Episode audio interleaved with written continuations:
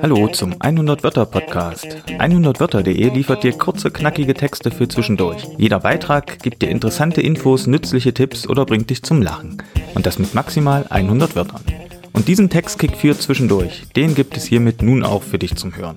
Heute geht es um das Sprichwort Scherben bringen Glück. Woher kommt das eigentlich? Und was bedeutet das? Geht etwas kaputt, sagen wir zum Trost, Scherben bringen Glück. Dabei ist das ja ein recht merkwürdiger Spruch. Also woher kommt eigentlich dieses Sprichwort? Ich habe dafür zwei Erklärungen entdeckt. Die erste Erklärung, wenn etwas kaputt geht, also Scherben entstehen, macht das Krach. Und durch diesen Lärm werden böse Geister vertrieben und das bringt Glück. Darauf beruht heute noch der Brauch, beim Polterabend Geschirr zu zerschmeißen. Das kennen wir alle. Für diese Erklärung gibt es viele Nachweise. Vermutlich geht das auch auf die jüdische Tradition zurück, bei Hochzeiten ein Glas zu zertreten, um so an die Zerstörung des Tempels im Jahr 70 nach Christus zu erinnern. Bei der zweiten Erklärung gibt es eigentlich kaum Belege. Da sollte man vorsichtig sein, aber ich möchte euch diese Erklärung trotzdem vorstellen.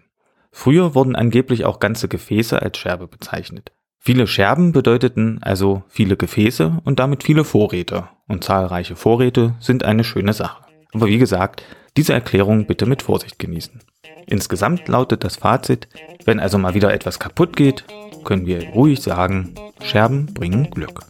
Das war dein heutiger Textkick für zwischendurch. Über 750 weitere Texte findest du auf 100wörter.de. Viel Spaß damit und bis zum nächsten Mal.